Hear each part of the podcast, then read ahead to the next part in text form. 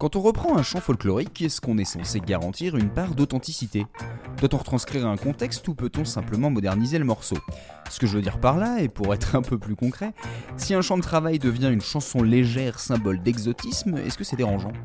Entre exploitation, opportunité et compromis, je pourrais pas faire un choix. Mais je peux vous en parler. Quand le jour se lève et que tu as envie d'aller te coucher, c'est la même, mais pas pareil. Aujourd'hui, on se retrouve au milieu des Caraïbes et du XXe siècle, juste avant l'aube, au bord de l'eau. Le cadre peut vous faire rêver, mais les locaux sont pressés de voir le soleil se lever. Ils bossent toute la nuit à charger des régimes de bananes sur des bateaux qui partent le lendemain matin. Donc ils sont impatients de finir, alors ils doivent trouver un moyen de rester motivés. Pour ça, ils ont une chanson de circonstance qui se transmet depuis environ un siècle. Un morceau dans la lignée des chants d'esclaves qui chantaient pendant le boulot à défaut d'avoir le droit de parler. Cette rengaine, sans doute apparue avec l'essor du marché de la banane, c'est Day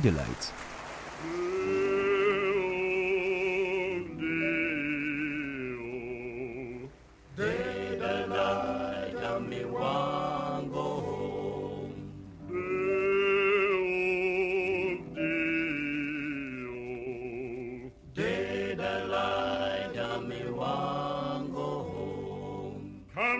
Mr. Tallyman, come tally me banana. Day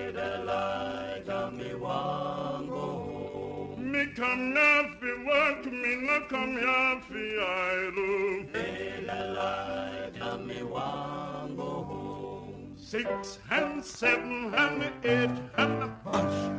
Day the light of me want go home. Six and seven and eight and a bunch. L'idée est simple, on suit une recette de gospel, d'appel et de réponse. Une voix scande le lever du soleil et les autres voix ponctuent la lumière du jour et je veux rentrer chez moi. Le chanteur demande le compte des bananes et les autres répètent la lumière du jour et je veux rentrer chez moi. Ils accumulent des bananes par régime de 5 pieds, 6 pieds, 7 pieds, jusqu'au petit matin où ils pourront enfin aller se coucher. C'est l'acteur et chanteur Edric Connor qui va réaliser en 1952 la première version sur galette de Day Daylight. Il est venu de Trinidad et Tobago jusqu'en Jamaïque, donc une autre île des Antilles anglaises de l'époque, pour enregistrer ce chant traditionnel local. Sa voix retentit sur quelques notes de piano et des chœurs masculins lui répondent. Le morceau prend de plus en plus d'énergie, le tempo s'accélère, puis Edric Connor ralentit progressivement jusqu'à la fin. On a quelques petits effets de mise en scène avec le largage des bananes, mais au niveau rythmique, c'est quasiment le calme plat. On n'a aucune percussion, sauf si on compte les intonations des choristes. C'est tout le contraire de la version de Louise Bennett de 1954. Did I light on me one go home? Did I light on me one go home? Did I light on me one go home? Come, Mr. Tallyman, come tally me banana. Did I light on me one go home? Come fix your catamati, fi come take bunch banana. Did I light on me one go home? Six hand, seven hand, eight hand bunch. La chanteuse reprend la recette de l'appel et réponse avec des choristes, l'accélération puis le freinage final, mais rythmiquement on chamboule tout. L'artiste jamaïcaine déclame le patois local sur un rythme syncopé. C'est un mouvement propre au mento, un style mélangeant rythmique africaine et musique européenne qui connaît alors son âge d'or. Le mento est un précurseur de nombreux genres jamaïcains, et notamment du dancehall. Vous pouvez le constater plus de 65 ans après par la réaction de votre bassin face à cette version. Mais le mento a lui aussi un ancêtre, le calypso. Le calypso est apparu à Trinidad et Tobago, comme Edric Connor, et a été influencé notamment par l'occupation française, avec l'évolution d'une langue, le créole, et d'une danse, la quadrille. Il varie surtout du mento par son instrumentation, sa rythmique, mais repose comme son collègue jamaïcain sur l'utilisation du double sens dans les paroles.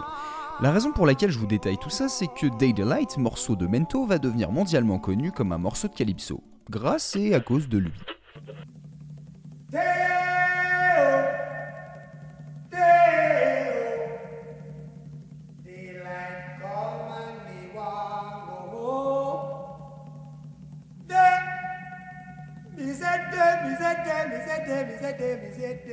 Oh.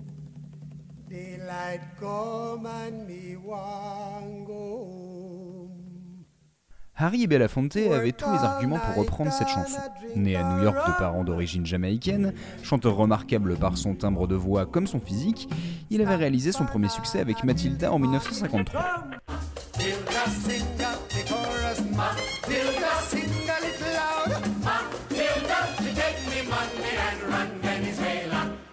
Alors quand deux Gus écrivent une adaptation de Day the Light pour une émission de télé américaine, c'est l'ami Harry qui la chante et enregistre dans la foulée la version studio.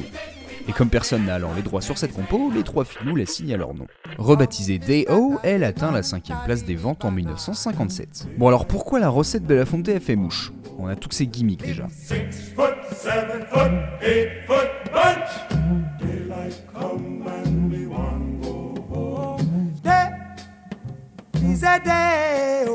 Voix douce et claire d'Harry qui résonne, la justesse des chœurs, la percussion omniprésente mais discrète. On est comme emporté par un courant calme et constant. Autant le dire clairement, ça sent les vacances, l'exotisme. On n'est plus trop sur une chanson d'esclave obligé de bosser toute la nuit, on se croirait allongé sur le bateau avec son verre de rhum banane. On a tout bien édulcoré pour vendre la douceur des Antilles. L'interprétation est au point, la production est aboutie. Belafonte est une bien belle tête de gondole pour promouvoir les Caraïbes. Mais il n'est pas le seul. Deux versions bien différentes et indépendantes sont sorties aux États-Unis en 1956. En effet, en parallèle, un groupe américain a mis la main sur Day the Light, en l'occurrence The Terriers. Le lien entre ces quatre jeunes new-yorkais et le folklore jamaïcain? Eh bien, il s'agirait du musicien folk Bob Gibson. En croisière au large de la Floride, l'artiste aurait découvert la musique des Caraïbes et aurait ramené la chanson des bananes dans la grosse pomme. The Terriers, habitués de la scène folk de Washington Square à New York, y ont entendu Gibson quelque temps après. Celui-ci leur a appris le morceau et ils ont décidé de l'enregistrer en le mélangeant avec un autre chant traditionnel de Jamaïque, Hill and Gully Rider, le cavalier de la colline. Et ça donne ça, The Banana Boat Song.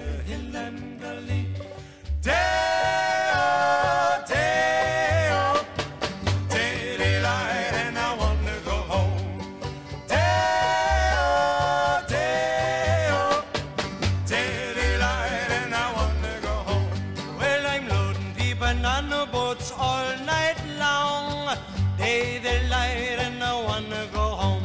Hey, all of the sing this song. On a cette harmonie des quatre voix et cet accompagnement de guitare et banjo qui apporte une nouvelle dimension folklorique. En effet, le banjo est un dérivé d'instrument amené par les esclaves africains et est devenu très populaire au 19e siècle dans le sud des États-Unis, notamment après que les maîtres blancs aient appris à en jouer. Cette cousine de la guitare a su trouver sa place dans les prémices du jazz à la Nouvelle-Orléans, puis dans la scène bluegrass des années 1940-50, où elle s'épanouit avec guitare et violon dans une renaissance de la musique folk. On a donc une approche traditionnaliste des Terriers, très américaine à première écoute, sur la partie Hill and Gully Rider, mais faites bien attention au rythme quand D.O. entre en scène. On a cette fois le mouvement syncopé jamaïcain et un chant qui joue avec les ruptures. J'imagine mal Alan Arkin et ses copains en train de charger des bananes, mais au moins je vois la filiation du mento et du folklore des États-Unis, lui aussi mélange de culture africaine et anglo-saxonne. Paradoxalement, j'ai l'impression que cette adaptation est plus vivante que celle de Belafonte. D'ailleurs, à l'époque, cette version a atteint la quatrième place des charts américains, une place de mieux qu'Harry Belafonte. L'adaptation des Terriers va même être reprise par Shirley Bassey pour devenir un tube au Royaume-Uni.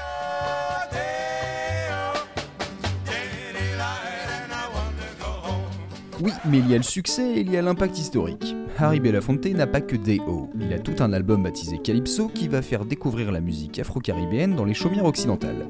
C'est le tout premier album longue production à se vendre à plus d'un million de copies. Belafonte devient automatiquement le roi du calypso et provoque la première vague caribéenne majeure dans la musique occidentale.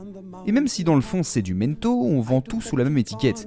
Dans une interview de 1957, le musicien jamaïcain Lord Flea a exprimé que le calypso commençait à être utilisé dans toutes les sortes de musique antillaise, parce qu'il y est très commercialisé. Certaines personnes aiment imaginer les Antillais comme des natifs sans soucis qui passent leur vie à travailler, à chanter, à jouer et à rire, mais ce n'est pas le cas. La plupart sont des gros bosseurs et beaucoup sont des businessmen intelligents. Si les touristes veulent du calypso, c'est ce qu'on leur vend. Au final, Deo, c'est le symbole d'une concession. La complainte des travailleurs s'est transformée en hymne de vacances, mais au moins la culture des Antilles trouve un chemin dans celle des États-Unis et de l'Europe. Le ska, le reggae, les sound systems sont d'autres exemples qui vont ensuite renforcer cette relation. On a perdu une partie du sens, mais les temps ont évolué en partie grâce à Harry Belafonte. Plus qu'un divertisseur, il a été depuis plus de 60 ans un activiste majeur, un des premiers à soutenir le mouvement pour les droits civiques, à apparaître aux côtés de Martin Luther King, il a aussi porté le projet caritatif We Are the World, s'est affiché contre les politiques coloniales, a soutenu le hip-hop à Cuba, s'est engagé contre l'apartheid en Afrique du Sud. Dans sa musique comme dans sa vie, il a été un médiateur dans un monde rempli de bananes.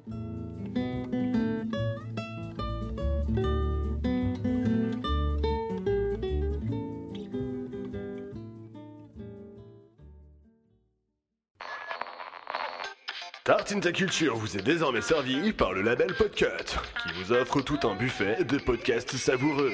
N'hésitez pas, c'est bon pour vos ouïes.